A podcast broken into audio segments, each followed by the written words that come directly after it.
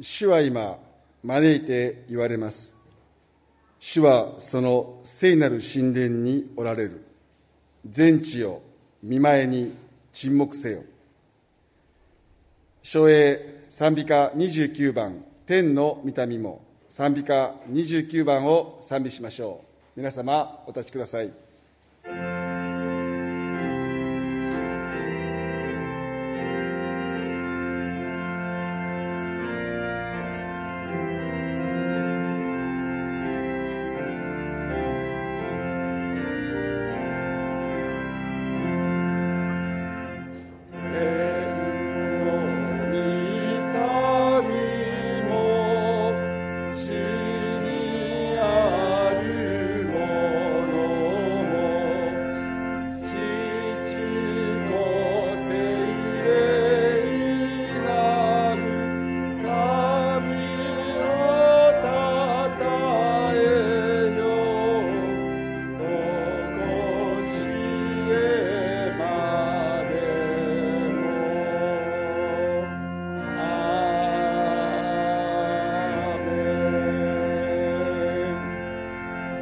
お座りください。司会者がお祈りします。私の魂を主をたたえよ。主の恩計らいを何一つ忘れてはならない。父なる神様あなたは大いなる神。私たちを作られたお方です。愛を持って養い導いてくださる牧者です。私たちはあなたなくしては生きられない愚かで弱い薪の羊です。全く主はあなたのものです。主は恵み深く憐れみ深い。そして忍耐強くその慈しみに限りはありません。私の魂を主をたたえよ。主の恩計らいを何一つ忘れてはならないと。主を喜びと感謝を持って礼拝を捧げます。この礼拝こそが主に仕える私たちの最大の奉仕です。そして礼拝は私は主のものですとの献身の表明です。今から捧げます。賛美祈り感謝のすべてがあなたに喜ばれるものとなりますように。あなたの御言葉を聞くだけにとどまらず御言葉に応答して御言葉に生きることができるように導いてください。この礼拝で奉仕される説教者とまた各奉仕者を支え守り精霊に満たして用いてくださりあなたの栄光を表してください。主イエス・キリストの皆によってお祈りいたします。アーメン。引き続いて主の祈りです。賛美歌93 5の A 主の祈り A 賛美歌93 5の A をお開きください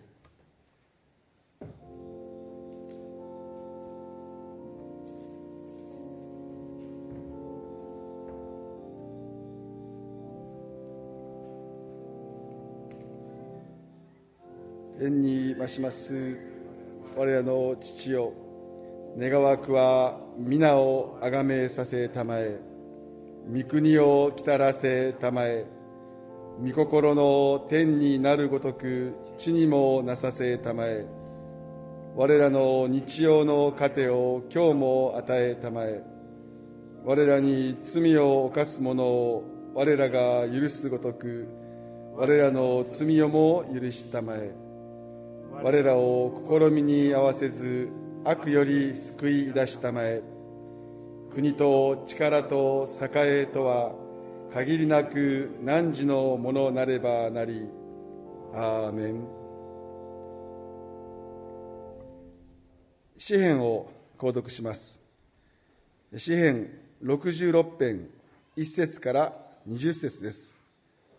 賛美歌の後ろから開いていただいて詩編66編1節から20節。ページ数は69ページとなります。ページ数は69ページ。2文字上がっているところは司会者が読みます。2文字下がっているところは皆様ご一緒に唱和してください。ゴシックの太字のところは皆様と司会者が一緒に唱和をいたします。それでは詩編66編1節から20節を購読します。指揮者によって歌賛歌全地を神に向かって喜びの叫びをあげよ皆の栄光を褒め歌え。栄光に賛美を添えよう。神に向かって歌え。見業はいかに恐るべきものでしょ道からは強く敵はあなたに服します。う全地はあなたに向かってひれ伏しあなたを褒め歌い皆を褒め歌いますと。来て神の見業を仰げ。人の子らになされた恐るべき見業を。神は海を変えて乾いた地とされた。人は大河であったところを歩いて渡ったそれゆえ我らは神を喜び祝った。神は常しえに力強く支配し御目は国々を見渡す。背く者はおごることを許されない。諸国の民を我らの神を示し祝し。賛美の歌声を響かせよ神は我らの魂に命を得させてくださる我らの足がよろめくのを許されない。神よあなたは我らを試みられた。銀を火で練るように我らを試された。あなたは我らを網に追い込み我らの腰に枷をはめ人が我らを駆り立てることを許された。我らは火の中水の中を通ったがあなたは我らを導き出して豊かなところに置かれた。私は捧げ物を携えて神殿に入り満願の捧げ物を捧げます。私が苦難の中で唇を開きこの口を持って誓ったように肥えた獣を捧げ香りとともにお羊を親木と共に大牛を焼き尽くして捧げます。神を恐れる人は皆聞くがよい私に成し遂げてくださったことを物語ろう。神に向かって私の口は声を上げ私は舌を持って崇めます。私が心に悪事を見ているなら主は聞いてくださらないでしょう。しかし神は私の祈る声に耳を傾け聞き入れてくださいました。神をたたえよ神は私の祈りを退けることなく慈しみを拒まれませんでした。アーメンそれでは初めに西村さんにお祈りをしていただきます。神よあなたは私の神。私はあなたを探し求め私の魂はあなたを渇き求めます。愛する天皇お父様皆をあがめ心から感謝いたします。またこの誠実の朝あなたが一人一人をそれぞれの場所から導き出して礼拝に導いてくださいましたことを心から感謝いたします。それぞれ置かれた立場の中での祈りがありまた働きがあり戦いがありえー疲れていることと思います。神様どうぞあなたがそれぞれの渇きに応えてくださって今からどうぞ御言葉を真摯に受け止め御言葉に生きることを私たちに教えてくださいますようどうぞよろしくお願いいたします。今日建てられました神の器石崎先生をあなたが十二分に用いてくださり一人一人に必要な御言葉をあなたが届けてくださいますようにまた私たちが受け取ることができますようにお守りください。心に痛みのあるもの体に痛みのあるものまた悩む者一人一人の実情をご存知なのは神様です。神様がどうぞ御言葉の光によって私たちの心を照らし出しまた従うことを教えてくださいますようによろしくお願いいたします。今日建てられました器そしてまた総学者えー、全ての働きのものにあなたが望んでくださいますようにお願いいたします。今から捧げるこの礼拝が本当に神様に喜ばれるものとなりますようあなたが一切を導いてくださるようにお願いいたします。新型コロナウイルスのことで、えー、教会としてもまたそれぞれの個人としても悩むところ考えるところまた考えさせられるところでございますけれどもこれも全て神の御手の内にあることを信じてまた、えー、そこから救い出されることを信じてあなたに助けを求めて生きていくことができますようにお守りください。今から捧げられるこの礼拝の上に主がさらにさらに大いに望んでくださいますようどうぞよろしくお願いいたしますこのお祈りをイエス様の皆によって感謝してお祈りをいたします。アーメン。それでは皆様その場でご一緒にお祈りいたしましょう。1分間お祈りを捧げましょう。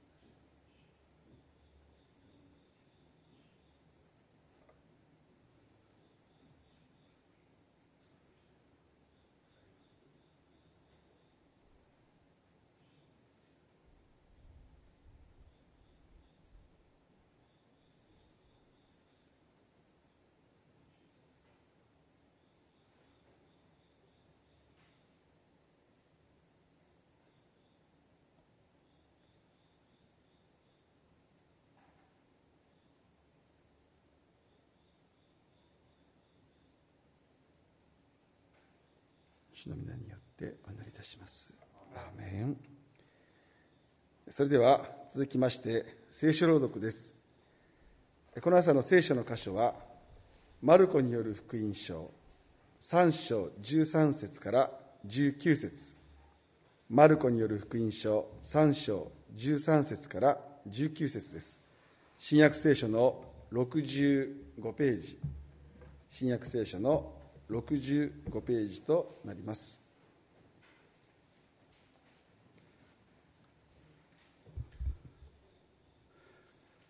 マルコによる福音書3章13節から19節お読みいたしますイエスが山に登ってこれと思う人々を呼び寄せられると彼らはそばに集まってきたそこで12人を任命し使徒と名付けられた。彼らを自分のそばに置くためまた派遣して宣教させ悪霊を追い出す権能を持たせるためであった。こうして12人を任命された。シモンにはペトロという名を付けられた。ゼベダイの子ヤコブとヤコブの兄弟ヨハネ。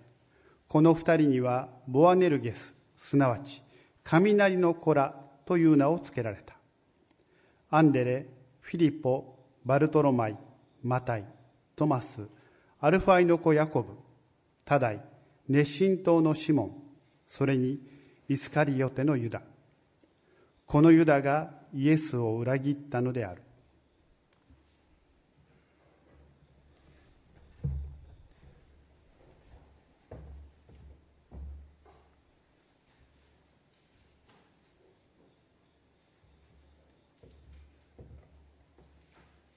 皆様ご一緒に使徒信条を告白します。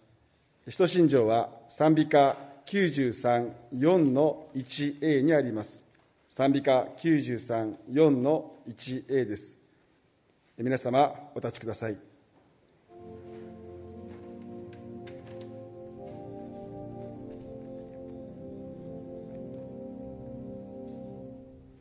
我は天地の作り主全能の父なる神を信ず我はその一人子我らの主イエス・キリストを信ず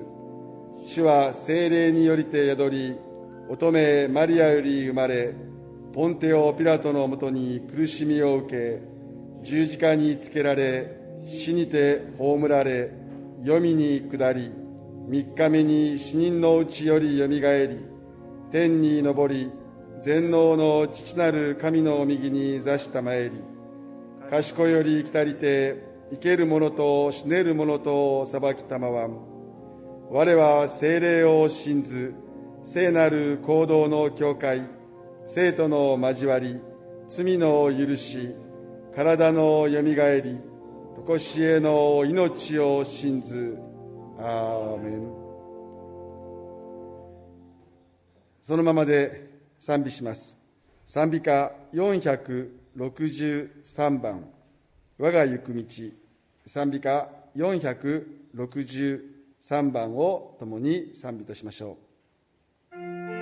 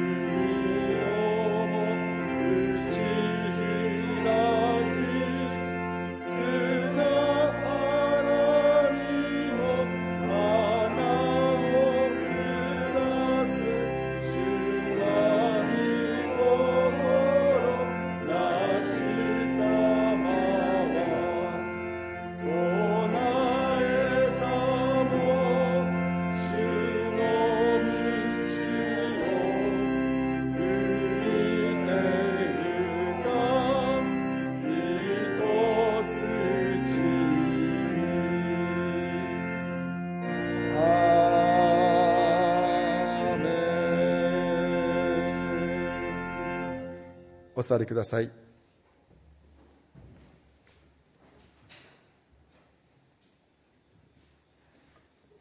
それでは石崎義人伝道師に牧会祈祷を捧げていただき続いて宣教使徒の選出と題してメッセージを取り次いでいただきます。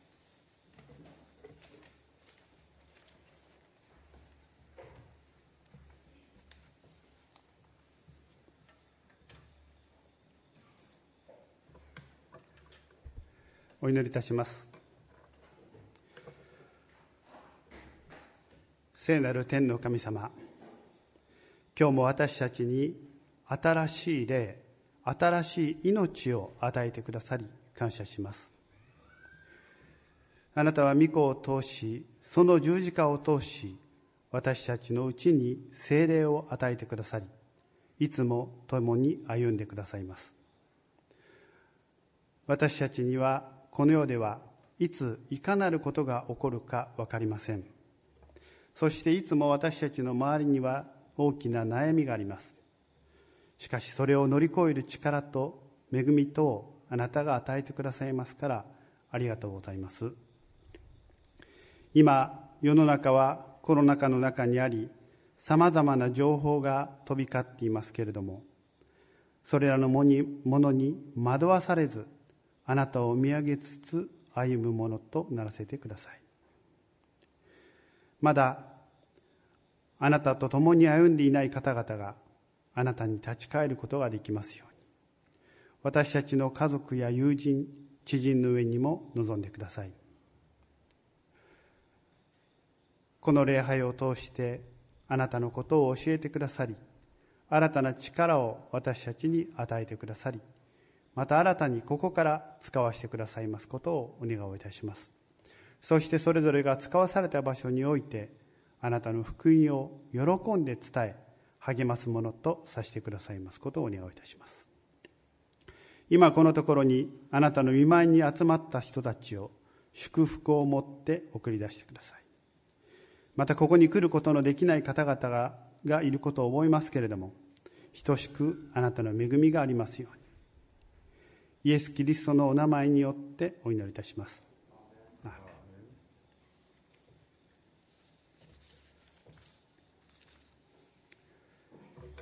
今日の宣教の題は使徒の選出です。前回は1ヶ月前になりますけれどもバズる福音という題でした。説教題はですねあのこの教会の前の通りを通り行き来する方々も見られますのでその題から興味を持ってくださることがあればいいなという願いも、え、持ちつつつけています。今日のタイトルは「使徒の選出」ですけれども聖書の言葉がそのまま使われているように思いますけれども使徒というのは今は人気アニメにも出てくる名前です。教会の前を通り過ぎる方々もにも馴染みがあるかなと思ってこのタイトルにしています。さて前回は福音がバズっておびただしい群衆が集まったという箇所でした。バズるというのは爆発的に噂が広がることでした。バズというのはですね、えー、前回も英語から来てるということをあの説明したんですけどもバズはブザーの元の単語です。ブザーは最近はそうでもないかもしれませんけどもこう押すとジリジリとかブーとかなってやかましく伝えるのがその働きです、え、バズるというのはやかましく伝えるという意味があります。そしてその伝えられる内容は表面的であることがほとんどです。福音イエス様が伝えた福音がバズったのはどんな病気でも癒す人があそこにいるらしいぞという噂により福音の一部だけが伝えられたものでした。それに対抗するため表面的なところだけを見て集まってきた人たちにそれもおびただしい数の群衆ですね。それに対抗するためにイエス様は使徒を選びました。福音の全体像全体像を知り表面的でなくイエスが一体どういうお方なのかということを理解する人を育てるためです。弟子の中からこれと思う人を集めました。今日の最初のところの13節にこのようにある通りです。イエスが山に登ってこれと思う人々を呼び寄せられると彼らはそばに集まってきたとある通りです。その人を選んだ目的3つ書かれています。14節にそのまま14節15節に書かれていますけれども1つ目は自分のそばに置くため。2つ目が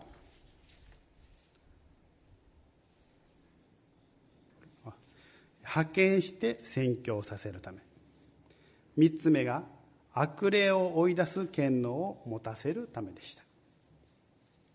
自分のそばに置くためというのは寝食を含めて生活を共にするということでした。昔でいうところの同じ釜の飯を食うというところでしょうか。弟子の中からさらに選んだ人たちですので弟子たちの師範代となるようなモデルとなるような目的がありました。また私たちは十二使徒というとイエス様のそばにいつもいて側近のような働きをしていたというふうに思いがちですけども側近とは違います。まだ弟子たち人たちはそれほど役に立つ重宝するものではありませんでした。イエス様は生活寝食を共にしつつ宣教をしているところを見せることによってありのままの自分の姿を見せました。子供は親の嘘を見抜きます。また親の本音と建前を見抜きます。私も子供の頃に親がですねあのよその大人の人と話してると家で言ってることと違うなと思うことが、まあ、たまにありました、えー、なんか和やかなことを言ってるけどあれはきっと怒っているなというのも私は子供だったので、え、よく分かりました。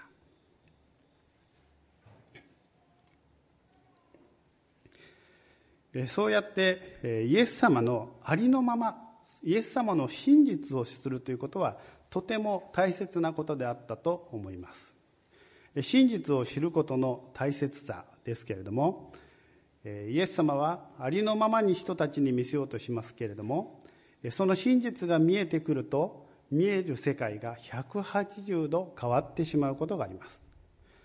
おびただしい群衆には見えていなかったものが人たちには見えるようになります。先日ジュニア・ヤングのメッセージでの箇所がイエス様が十字架にかかる前に再臨について語れるところでした。私はイエス様が最後に伝えたいこととして話をしたんですけどもその時に最後に伝えたいことから小学校の時に国語の教科書に載っていた最後の授業という話を思い出しました。小学校6年生の国語の教科書に載っているもので今年齢が30歳以上の方は小学校の時に見ていた可能性が高いと思います。ご存知でしょうか？その最後の授業というのはドイツのアルザス・ロレーヌ地方がフランス領から戦争の時ですね。フランス領であったのにドイツ軍が侵攻してきて侵略してきてドイツ軍に取られてしまうというその切り替わりの前日の日の話でした。この小説の中で主人公の少年は遅刻してくるんですけども教室に入った時にいつもと雰囲気が違うなと思いました。その授業はフランス語の授業だったんですけどもその先生はその少年が入ってきて授業の最後にですねドイツ領になったので私の授業は今日でおしまいですと言われました。そしてフランス語を知っている限りはフランス魂は消えないと言いつつ黒板にフランス万歳と書いて授業を終えました。この私小学生の時に読んでこの小説が印象深かったのはフランスの土地がドイツに奪われてしまう。だから、えー、最後にそのフランスを思って書いていると。で,、えー、でドイツ人は悪い。侵略してきた悪い国だというふうに捉えました。でもちろんそのように小説も書かれていたわけなんですけどもでも今この、小説が教科書に載っていないということをちょっと調べて分かったんですけどもどうして載ってないのかなと思ってそれも調べてみました。そうするとですねこのアルザス・ロレーヌ地方というのはもともとはドイツのものだったということが分かりました。そしてフランス革命を経てフランス領にフランスにドイツから奪われてそれをドイツが取り戻すということを歴史的に何度も繰り返していたものでした。そしてこのそもそもアルザス・ロレーヌ地方ではフランス語が母国語ではなく母国語は外国語としてフランスの語の授業があったということが分かりました。その事実を知ってこの最後の授業という小説を読むのと何も知らずに読むのとでは私の印象はまるっきり変わりました。実はそこにはその小説を書いた人の意図が含まれていたわけですね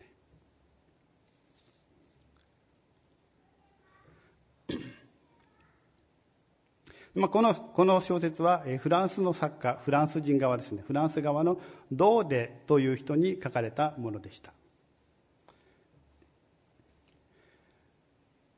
イエス様がではイエス様が十字架に向かう前に弟子たちに言った言葉は何だったでしょうか？ヨハネの福音書にこのように書いてあります。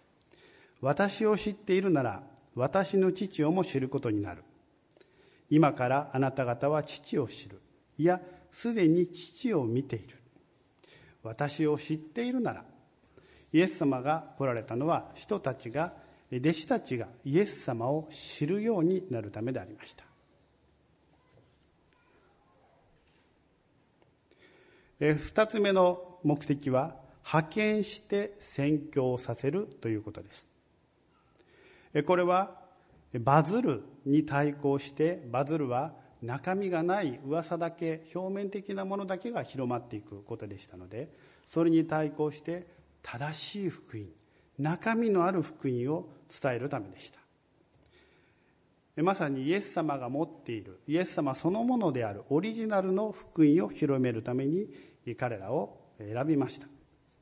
今で言えばインターネット上にはホームページいろいろ質問とかでもあのいろんなものがあふれていますけれども、えー、本当の最後の真実のところにたどり着こうと思えばそれはその製品であればそのメーカーのホームページに行くこと。またそのもともとの原案を作った人のホームページを見るのが間違いがないことです。イエス様がしようとしたのはまさにそういうことです。今世の中では多くの偽物がこう溢れていますね。えニュースとかでもですねあのこうスマホでも毎日のように新しいニュースが飛び込んできますけども誰それさんがどんなことを言った、え誰それさんが酒を飲んで捕まったでその元のメンバーは悲しんでいるとかもううんざりしているというようなことが書かれています。でもその私たちはそのニュースを見たからといって真実にたどり着くことはなかなか難しいですね。全く真反対の意見を言ってる情報がどんどん飛び込んでくることがあります。でもそれらのニュースのニュースとか情報の中からえー、不必要なものを取り除く簡単な方法があるんです。それはその記事を書いている人がその元のネタにちゃんとアクセスしているのか。その人がちゃんと考えて書いているのかということを見極めることです。多くの記事はですね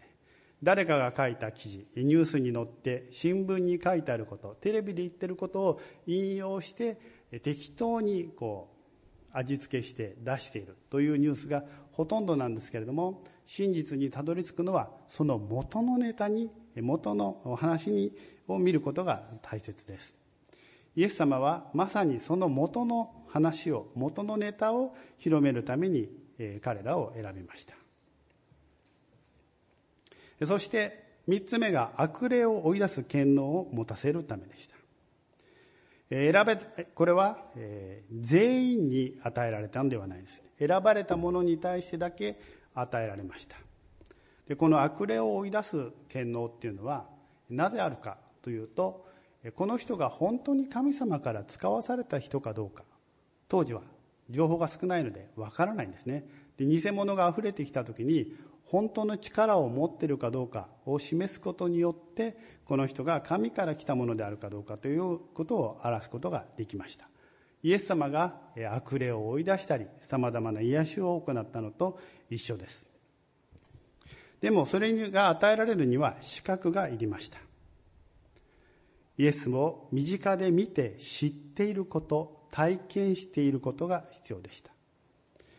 共同生活をするということはやっぱり大きいことで、えー、大きいことです。イエス様を知るには大変有効なことでした。しかしイエス様とこの時の人たちの間には開きがありすぎて彼らはそばにいてもイエス様を必ずしも理解することはできませんでした。それでも共に生活することで少しずつですけれどもイエス様の人となりが分かってきました。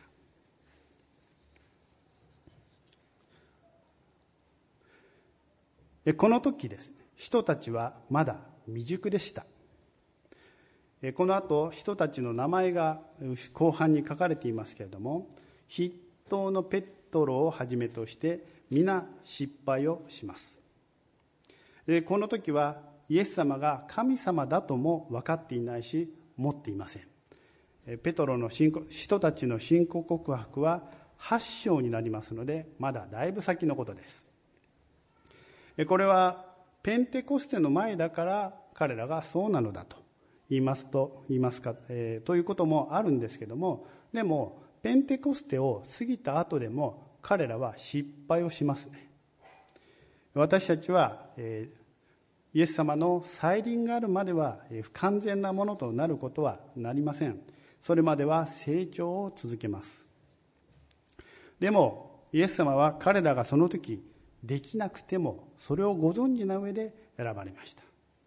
できないことは最初から承知の上でした。しかし人たちの将来性才能を見極めたんです。なぜならイエス様の背後には父なる神がいたからです。才能はどこから来るかといえば神様から来るからです。またこの共同生活はイエス様だけではなくイエス様を見るだけではなく仲間がいました。優劣をつけるためだけではなく比べることができる相手がいました。この12人の名前は、え他の箇所にも書いてあります、えっと、ヨハネ以外の福音書にはこの12人の名前が書いてあるんですけどもこの12人の名前は実は順番が違うんですね。その書いてある場所によって。でも、えー、3人の名前は必ず同じ順番に書いてあるんです。それは1番目と5番目と9番目の人です。そして1から4番目の人は順番が変わったとしても4番目1から4番目の中に書かれています。5番から8番の人も同じです。というのは12人いるんですけどどうも4人制のチームになっていてその4人 ,4 4人のチームの先頭に書かれている人がそのチームのリーダーであったようです。彼らは共同生活イエス様としますけれどもまた共に仲間とも共同生活をしました。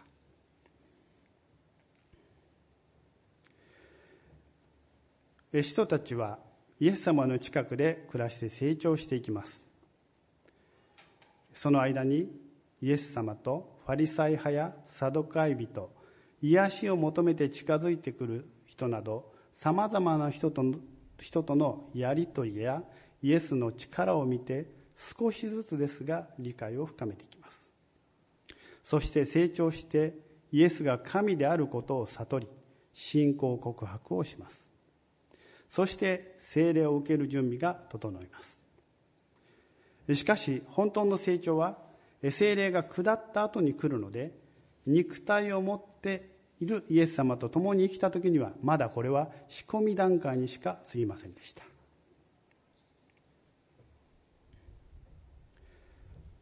では私たちとイエス様の関係は今どうなっているのでしょうか。イエス様は十字架にかかって私たちの罪と汚れを背負って犠牲になられました。そのおかげで聖なる神の霊聖霊がペンテコステの時に信じる人に下り今信じた人たちはその聖霊を内に持っています。私たち今信じている人はイエスの霊である精霊をこのうちに持っています。それはいつもイエス様が私たちと共にいてくださるものすごく近くにいてくださるということです。私たちはこのイエス様を仰ぎ見て共に人たちのように歩み続けたいと願わされます。しかし共に歩めば良いということだけではありません。家族であってもたとえ同じ家で暮らしていても交流がなければなかなか相手の理解を深めることはできません。私たちのうちにいてくださる精霊イエスの霊に語りかけ答えを聞きその結果歩む必要があります。私たちはまだまだ未熟ですのでこのようにある限りは未熟ですので時には精霊の声イエスの声に耳を塞いで声をかけないということがあるでしょう。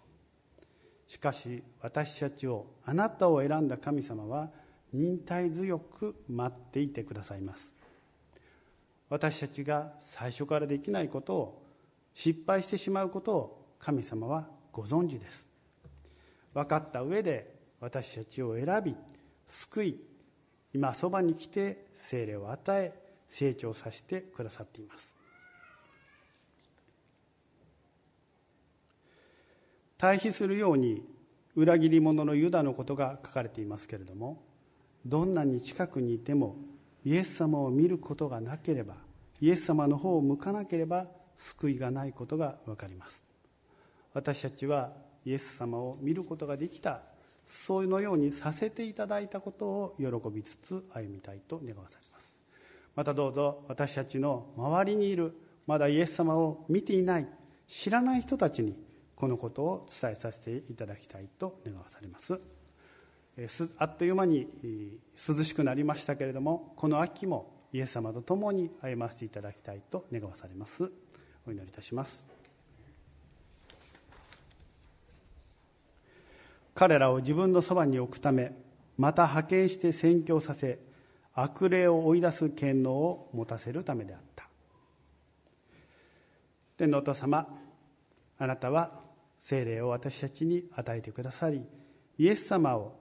イエス様のそばにいつも私たちを置いてくださっていることありがとうございます。どうぞ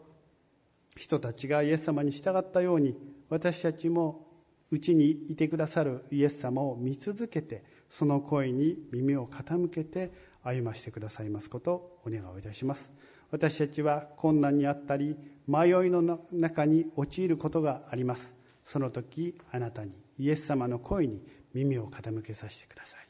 またそうでない時もイエス様のお姿を歩みを見させてくださいますことをお願いをいたします。皆さんの上に恵みと祝福とを与えてください。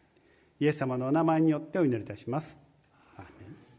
しばらくご一緒にお祈りします。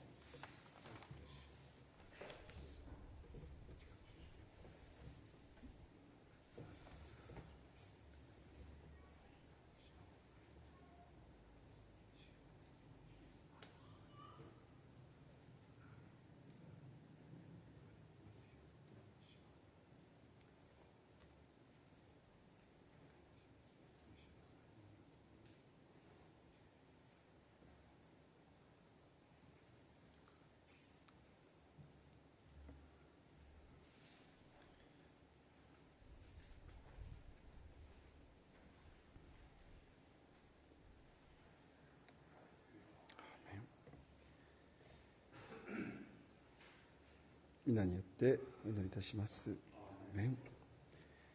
この後賛美歌を賛美し感謝のお祈り献金と続きます。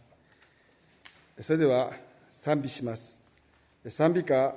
510番「主よ終わりまで」賛美歌510番を共に賛美いたしましょう。皆様お立ちください。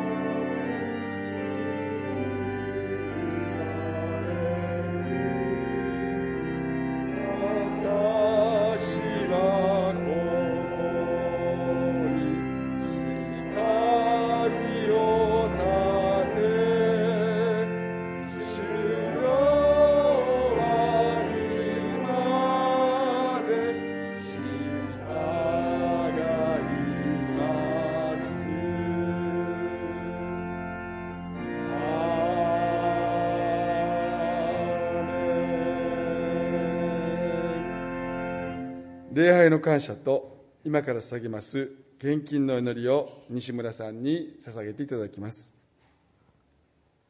そこで12人を任命し使徒と名付けられた。彼らを自分のそばに置くためまた派遣して宣教させ悪霊を追い出す権能を持たせるためであった。愛する天の父なる神様感謝をいたします。今日見舞いに礼拝を捧げることを許してくださりありがとうございます。彼らを自分のそばに置くためと語られました。私たちは間接的な情報ではなくて神様から救われた自分の体験をしっかりと持ってそしてそれを伝えるものとしてください。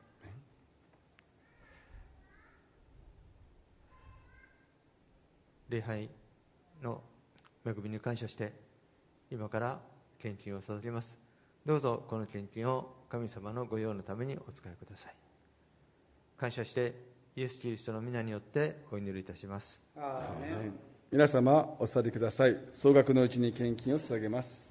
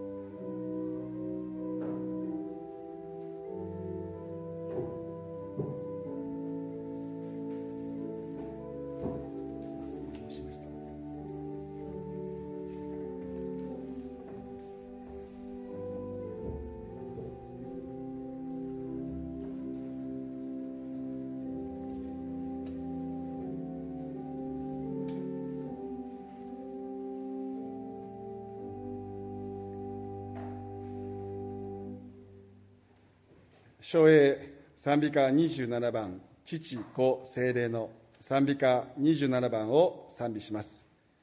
昭栄の後川原崎主幹牧師に神様の祝福と派遣の言葉を告げ知らせる祝祷をしていただきます。